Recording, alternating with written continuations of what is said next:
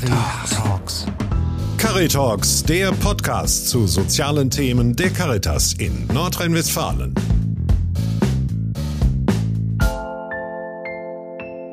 Ich mag meine Schule sehr und ich mag halt äh, meine ganzen Freunde und ich finde es gut, dass ich hier auf diese Schule gehe. Caritalks unterwegs in Duisburg-Hochfeld. Ich bin Christoph Grätz und ich rede heute mit Jennifer Poschen. Sie ist Rektorin der Gemeinschaftsgrundschule am Hochfelder Markt und ich spreche mit ihr über ihre Arbeit und die besonderen Herausforderungen in diesem Stadtteil. Schön, dass ich hier sein darf. Sehr gerne. Wir freuen uns immer über Besuch und wir freuen uns vor allen Dingen darüber, wenn sich Leute für unsere Schule und unseren Stadtteil interessieren. Genau. Ich habe gerade schon mitgekriegt, Sie mussten gerade schon einen Streit schlichten. Worum ging es denn da? Auch das waren zwei Jungs, die sich äh, gerne mal auf dem Nachhauseweg äh, gegenseitig vermöbeln, äh, was wir natürlich überhaupt nicht dulden. Wir haben eine Nulltoleranz, was äh, Gewalt gegeneinander angeht. Allerdings passiert es natürlich immer wieder, wie an allen Schulen. Ich sage mal, ich würde lügen, wenn ich behaupten würde, wir haben sowas nicht. Allerdings als Ratschule ähm, gehen wir schon sehr strikt dagegen vor, weil wir uns den respektvollen ähm, Umgang miteinander auf Augenhöhe wünschen. Ja, Sie haben es gerade gesagt, Sie freuen sich, wenn sich jemand für Ihre Schule und auch für diesen Stadtteil interessiert. Wie erleben Sie denn diesen Stadtteil? Was ist das Besondere an Duisburg-Hochfeld? Duisburg-Hochfeld war schon immer ähm, ein Arbeiterviertel. Äh, es war schon immer ein sehr bunter Stadtteil. Es war immer ein belebter Stadtteil. Und ähm, der Stadtteil war auch schon immer geprägt dadurch, dass es sehr multikulti war. Das hat sich in den Jahrzehnten nicht verändert. Allerdings hat sich das Klientel dennoch gewandelt. Es ist immer noch sehr multikulti. Es gehört aber inzwischen zu den, naja, heute sagt man in Neudeutsch No-Go-Areas. Wobei wir das ein bisschen anders sehen. Wir sehen es eben als ähm, Vielfalt, als Optionen, als Kultur, als Miteinander, ähm, auch ein bisschen als Szene, die wachsen könnte, wenn es die nötigen Unterstützung gäbe. Allerdings natürlich auch als Stadtteil mit sehr viel Potenzial, was äh, Kriminalität und Aggressionen angeht. Mhm. Und das merken Sie auch an der Schule? Sagen wir mal so, wir merken, dass es ein Stadtteil ist, der stetig wächst. Wir haben inzwischen 430 Kinder. Das ist für eine Grundschule schon sehr viel. Ähm, wir sind ein äh, GL-Standort, das heißt eine inklusive Grundschule. Wir haben 98 Prozent Migrationsanteil an der Schule, äh, was natürlich schon viel ist. auch für Duisburger Verhältnisse viel ist.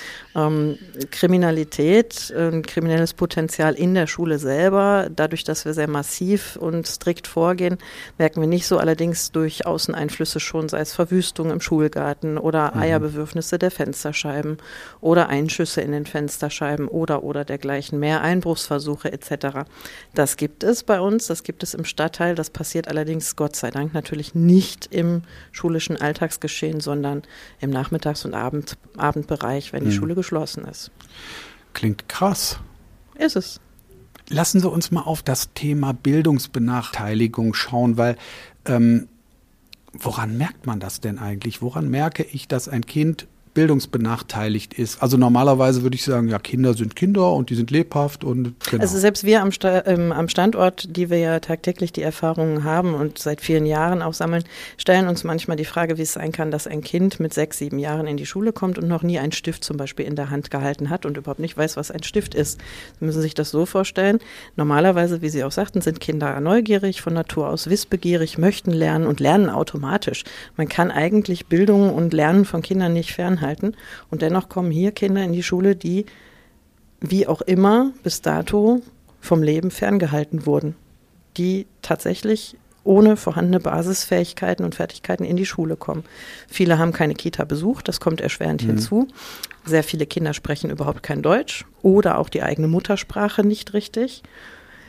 Ähm, dafür muss man schon sehr viel tun, um Kinder in Familien so ungefördert sich entwickeln zu lassen. Mhm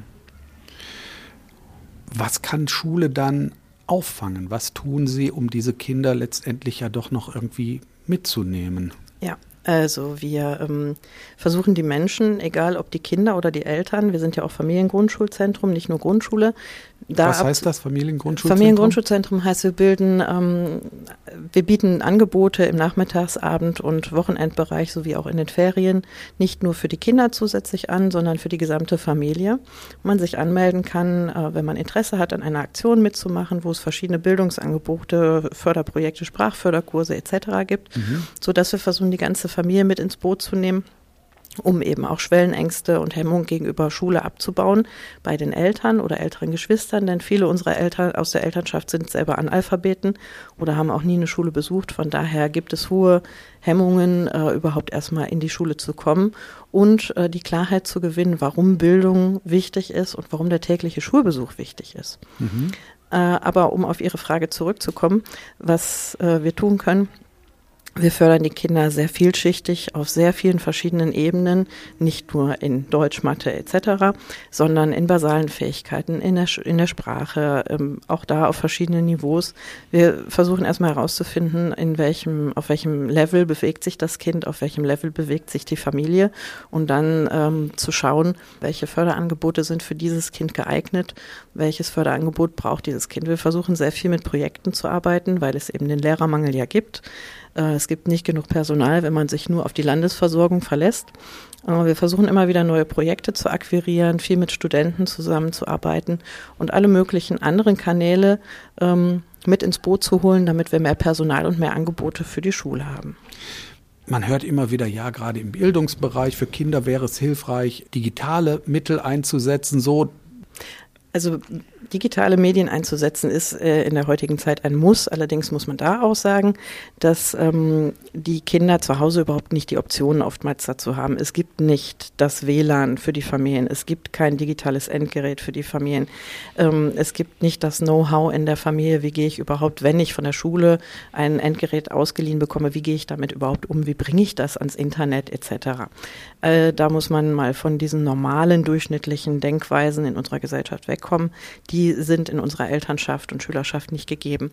Von daher versuchen wir die Kinder natürlich digital im Unterricht zu schulen mit iPads etc., mit verschiedenen ähm, technischen Gerätschaften, dass die Kinder auch da alles kennenlernen und nutzen können. Das haben wir schon vor äh, Corona und vor den Lockdowns gemacht, aber seitdem natürlich massiver, damit die Kinder auch nicht verlernen, damit zu arbeiten, falls es nochmal zu einem Lockdown kommen sollte. Lockdown, gutes Stichwort. Ähm, ja, wie haben Sie denn die Corona-Zeit jetzt so erlebt und wie sind Sie damit umgegangen vor allem? Also wir haben uns äh, natürlich in den jetzt zwei Jahren inzwischen ähm, auch sehr weit entwickelt. Am Anfang war es ja sehr chaotisch alles, dass man gar nicht wusste, wie geht man mit den neuen Plänen um, was, wie können wir das alles stemmen. Da haben wir inzwischen sehr viele Routinen drin entwickelt, dadurch, dass wir ja auch äh, mit unserer Schule relativ von Anfang an betroffen waren mit Positivfällen etc. Vieles ist leider oder Gott sei Dank ja schon Routine geworden. Ähm, wir haben viele Unterrichtsformate und Vorgehensweisen umgestellt. Das stimmt. Wir behalten aber auch ähm, das altbewährte weiterhin daran fest. Denn ähm, was sich durch die ganze Zeit sowohl im Kollegium als auch in der Elternschaft als auch in der Schülerschaft durchgezogen hat, ist die Wichtigkeit des sozialen Miteinanders. Wir haben von Anfang an gesagt, wir legen unseren Mehrwert darauf, dass die Kinder ähm, das Zueinander und das Miteinander nicht verlieren. Wir haben, soweit es ging, während der ganzen Zeit eben Familiengrundschulzentrumsangebote für Eltern und Kinder durchgesetzt, sodass wir hier viele gemeinschaftliche Feiern und Feste hatten, zumindest im Rahmen von Corona was ging, damit wir die Familien nicht verlieren und ähm, damit das, das soziale Miteinander und das Gefüge weiterhin tragfähig bleibt. Denn was wir verloren haben in der Corona-Zeit, ist natürlich Bildungszuwachs, ganz klar. Aber das soziale Miteinander hat sich weitergetragen. Deswegen haben wir auch ähm, weiterhin ein schönes Miteinander in der Schule, wie wir miteinander umgehen. Als Kollegium sind wir weiter zueinander gewachsen, vertrauen uns heute noch mehr. Sehr viel positives Feedback von den Eltern haben wir bekommen, äh, weil wir kein Kind verloren haben auf der Reise. Es sei denn, die Eltern sind ins Ausland abgewandert, das gibt mhm. es natürlich auch. Ähm, ja, wir haben Bildungsrückstände. Ich denke, die Schulen, die ehrlich sind, haben das alle. Ähm, uns war das sehr bewusst, denn wir haben gesagt, wir können es uns in diesem Stadtteil nicht leisten, dass die Kinder ähm, ihre Sozialkompetenz verlieren, die sie sich mühsam errungen haben durch viele Sozialkompetenztrainings etc. am Standort. Und ähm, darauf haben wir den Fokus gelegt in der Mhm. Zeit.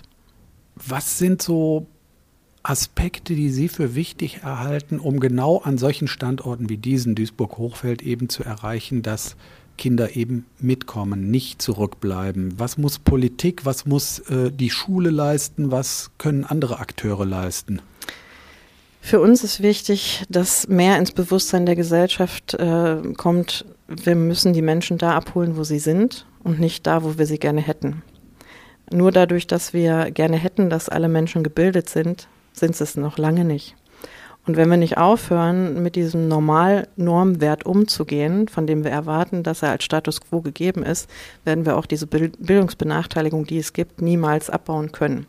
Es muss der Blick wirklich dafür geschärft werden, dass man ehrlich hinschaut, was ist wirklich in den Stadtteilen gegeben, was ist wirklich bei den Menschen gegeben, was ist wirklich bei den Familien gegeben und nicht, was müsste sein und davon gehen wir dann aus.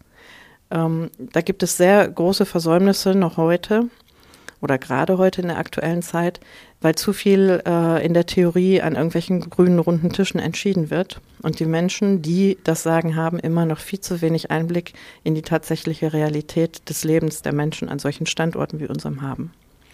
Da könnte ich jetzt schön anschließen. Versuchen Sie mal den Satz zu Ende zu machen. Wenn ich Politikerin wäre, würde ich, Es nicht richtig machen, aber anders, und zwar wie anders? indem ich zuhöre und hinschaue und ehrlich bin. Mhm.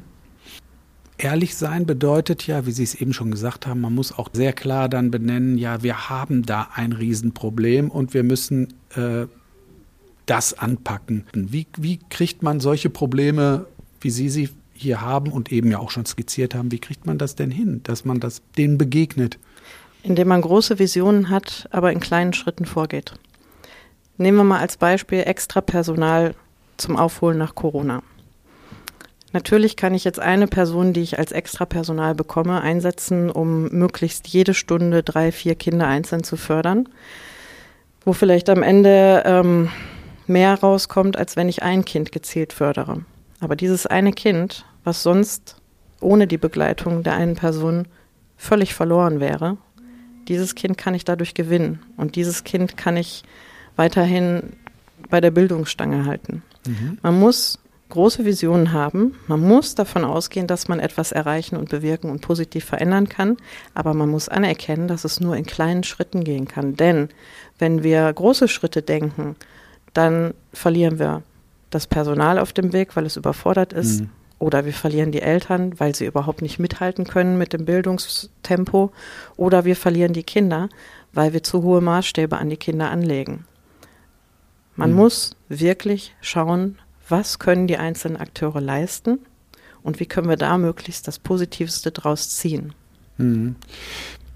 Welche Partner haben Sie bei dieser zugegebenermaßen schwierigen Aufgabe?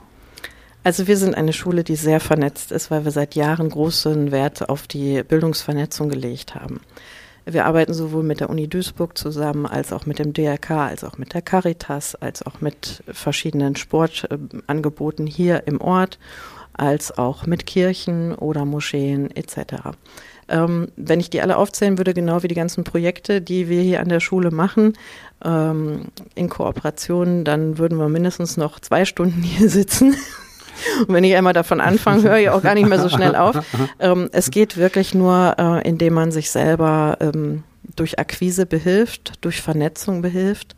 Vernetzung ist ein ganz, ganz wichtiger Faktor äh, überhaupt im schulischen Leben, aber besonders an Standorten wie unserem. Ähm, wir haben früher noch mehr Vernetzungsarbeit gehabt und geleistet. Durch Corona im ersten Jahr ist es ein bisschen zum Erliegen gekommen. Das haben wir dann im zweiten Jahr wieder aufgegriffen. Da sind wir jetzt auch wieder auf einem sehr guten Weg, ähm, unsere alten Vernetzungspartner zu nutzen, neue zu erzeugen und auch neue Kooperationen einzugehen. Das ist ein großer Vorteil als Familiengrundschulzentrum.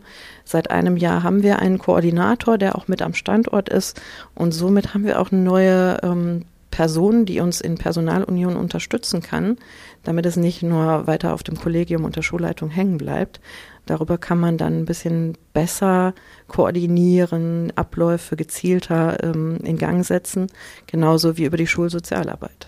ein unheimlich wichtiger Faktor, der ja auch immer wieder ins Gespräch kommt, wo ja auch in, in diesem Schuljahr gar nicht klar war, ob die Schulsozialarbeit weiterhin Bestand haben wird, weil es seit Jahren immer wieder ein, ein Politikum ist, das nicht klar ist, gibt es weiterhin Gelder, wird es weiterhin finanziert.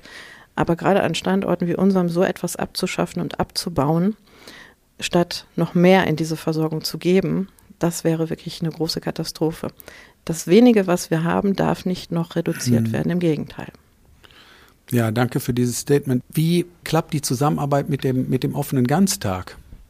Wir haben vor rund zehn Jahren den offenen Ganztag mit der Caritas gemeinsam aufgebaut an unserem Standort.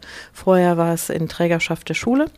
Und als wir das vor circa zehn Jahren geändert haben, haben wir es wirklich kleinschrittig rhythmisiert an die Gegebenheiten und die Bedürfnisse hier angepasst, so dass wir eine gute Kooperation und ein einheitliches System haben.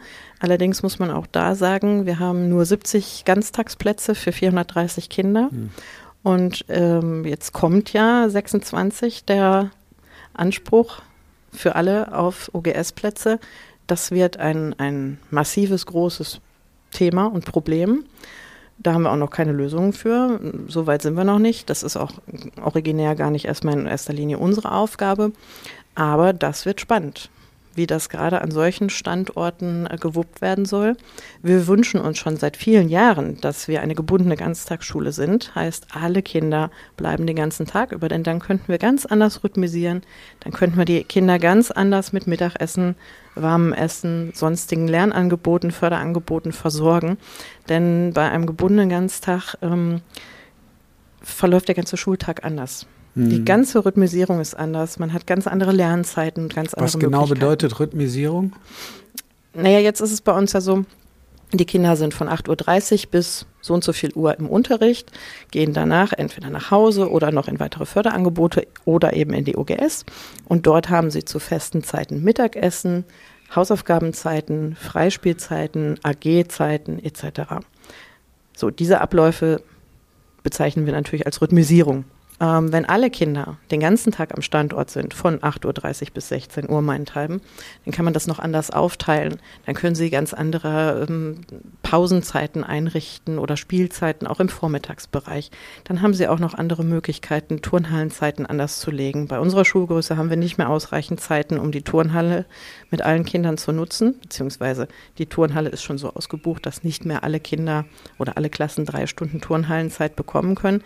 Wenn sie das aber über den den gesamten Tag legen können als Unterrichtszeit, haben sie ganz andere Möglichkeiten. Und für einen Stadtteil wie unserem wäre es natürlich auch schön, wenn die Kinder mehr Stunden verlässlich in Bildungsangeboten der Schule wären. Hm.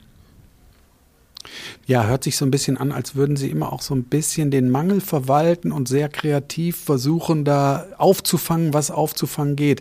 Ja. Das geht natürlich manchmal auch zu Lasten der Beschäftigten, könnte ich mir vorstellen. Ja, wir sind eine gewachsene Gemeinschaft über zehn Jahre. Das Kollegium hat sich in den letzten zehn Jahren sehr gewandelt, sehr erneuert und dadurch hatten wir die Chance, neu zusammenzuwachsen und uns eben alle kennenzulernen und gemeinsam an einem Strang zu ziehen.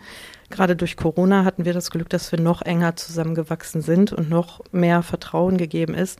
Aber es ist ganz klar, die Belastungsgrenze ist schon lange überschritten. Hm.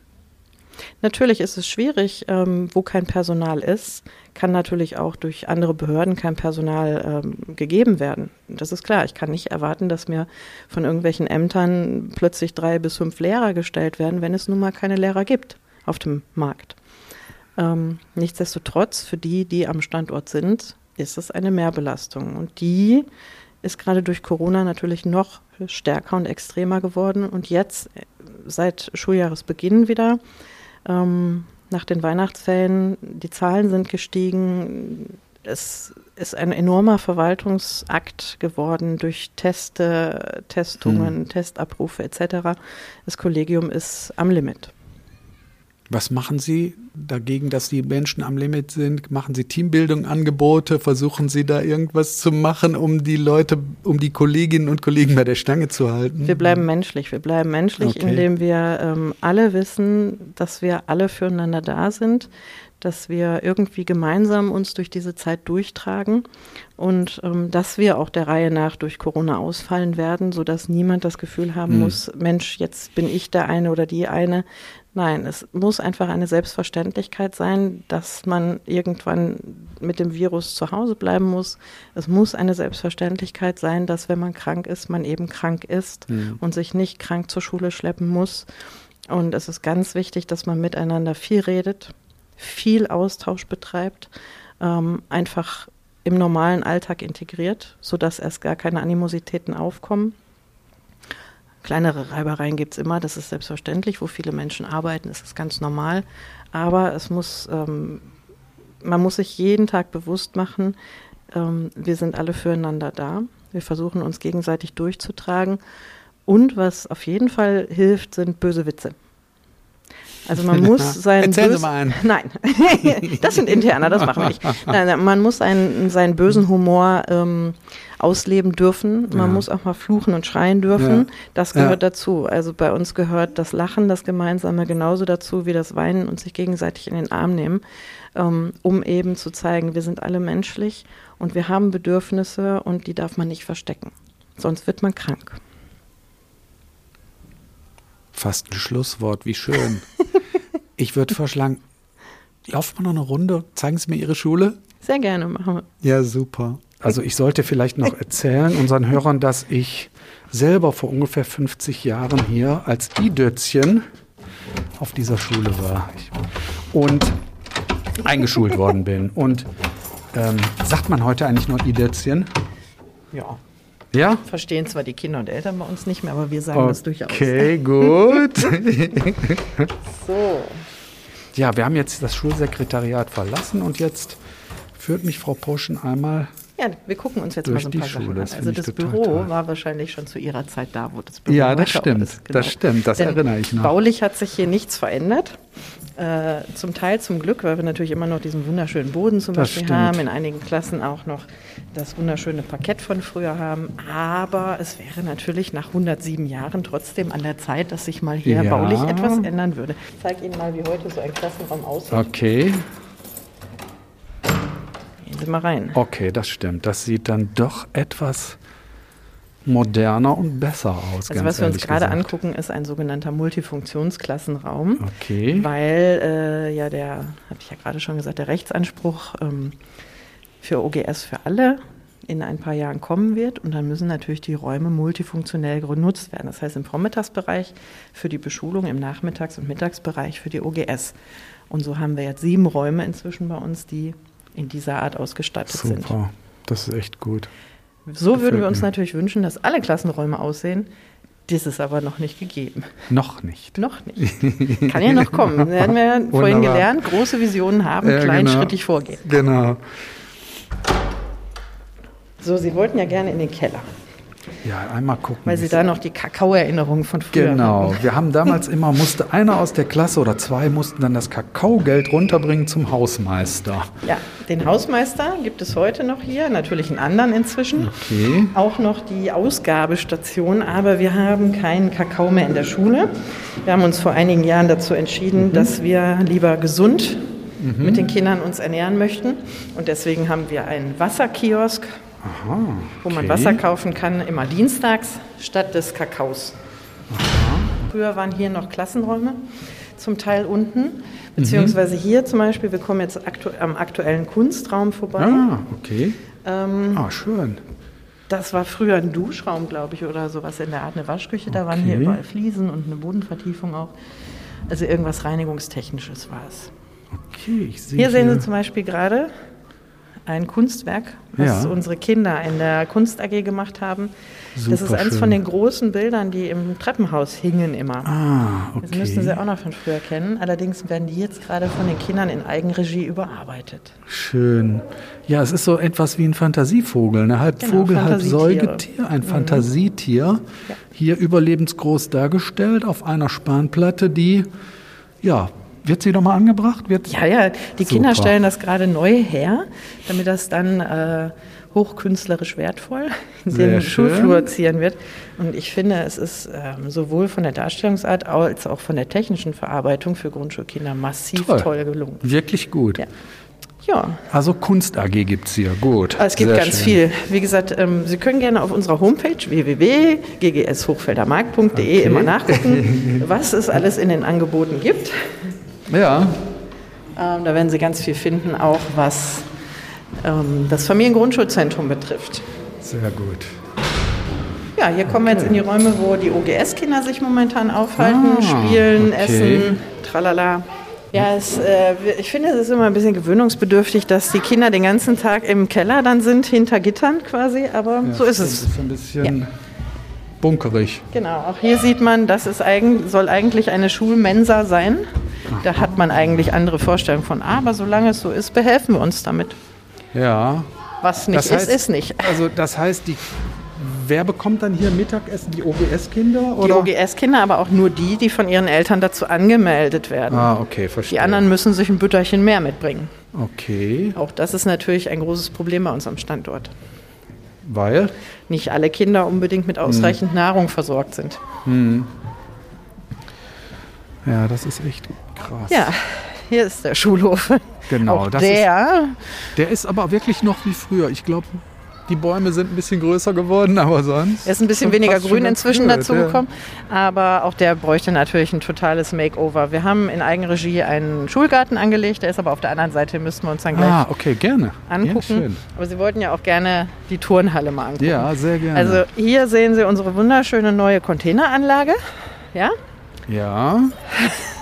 Die ist äh, ähm, angelegt worden, weil so viele Schüler da sind. Nicht mehr genug Räume da sind Ah, okay. und ja, wir noch keinen Anbau haben. Es soll ja ein Neubau hier hinkommen, aber wann und wie wissen wir nicht. Von daher können wir bis dahin nur die Container nutzen. Okay. Aber es ist natürlich auch zu wenig Containerplatz. Ja, wir machen ein Interview, Kinder. Äh, erzählt mal was über Genau. eure Schule. Was ist denn gut an eurer Schule? Ich liebe diese Schule und Betreuung ist cool. Ich mag meine Freunde und wir benehmen uns äh, eigentlich ganz gut. Das ist Ich gut. mag Schule, ich will ein neues Jahr und ich will in die fünfte Klasse gehen. Tschüss. Ich liebe auch meine Schule und meine Freunde auch sehr und mein Lernen auch. Und Frau Posch ist sehr nett. Hast du aber Glück gehabt jetzt. Okay, dann gehen wir weiter. Okay, gerne.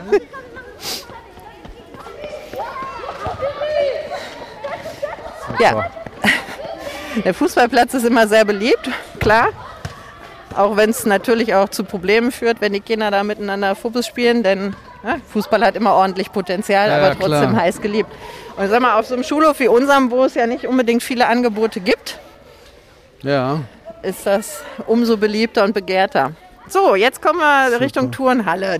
Also das muss ich jetzt mal kurz erklären. Hier hängt ja gerade ein Bild, ähm, quasi ein Verhandlungsfoto vom Tiger, denn die Klasse 1b äh, hat ihr Klassentier verloren, ihr Maskottchen. Und wir haben jetzt in der ganzen oh, Schule Oh nein, Suchbilder aufgehängt, Ja, dass sie okay. äh, bitte, bitte ihr Maskottchen wieder haben sollen. Wir sollen bitte alle aufpassen, ob wir das Maskottchen finden Okay, können. das ist eine sehr gute Sache.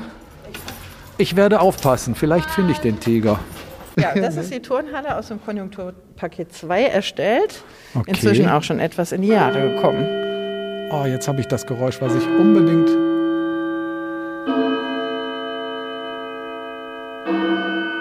mit drauf haben wollte. Sehr schön. Ja. Ja, das ist echt noch so wie früher. Ich Gerade mal 50 Jahre vergangen und immer noch so wie ich bin damals. echt gerührt, ganz ehrlich gesagt. Es ist natürlich schön, dass man so ein bisschen nostalgisch werden kann und dass äh, Hm. Dinge erhalten bleiben, ist auch schön. Aber, ich sag mal gerade, was kommt das Aber. Das, angeht, ja, das ist ja klar. Genau. genau. Finde ich es auch ein bisschen erschreckend, wenn man nach 50 Jahren quasi wiederkommt und sagt, Mensch, ist alles noch so wie damals. Ja. Sie dürfen das gerne in Ihren politischen Verhandlungen verwenden. Ja, da wird sich bestimmt eine Gelegenheit ergeben. Aber nichtsdestotrotz versuchen wir immer das Beste draus zu machen. Ähm, wir sagen immer, man kann ja jetzt die Zeit damit verbringen, zu sagen, alles ist so furchtbar, alles ist so schlimm, alles ist so schlecht. dann geht man aber am Ende des Tages nach Hause und ist total erschüttert und traurig. Ja, genau. Und geht am nächsten Tag mit einem schlechten Gefühl zur Arbeit. Von daher sagen wir, ja, wir haben Ideen, wie wir es anders gerne hätten und wie wir es uns wünschen. Aber bis das dann soweit ist, vielleicht eines Tages, machen wir das Beste aus dem, was wir haben. Und ich glaube, das ist so die Einstellung, die uns alle irgendwie noch am Leben hält hier. Ja, das finde ich gut. Und was genau, wir tun, tun wir eben mit Herzblut. Ja, Tschüss. ja ich glaube, das braucht's. Ne? Entweder ganz oder gar nicht. Ich würde mal sagen, besseres Schlusswort kann ich heute nicht kriegen. Wunderbar. Vielen Dank, Frau Poschen, dass ich hier sein durfte. Sehr gerne, immer wieder gerne. Sie hörten Caritalks, den Podcast zu sozialen Themen der Caritas in Nordrhein-Westfalen. Cari, Cari,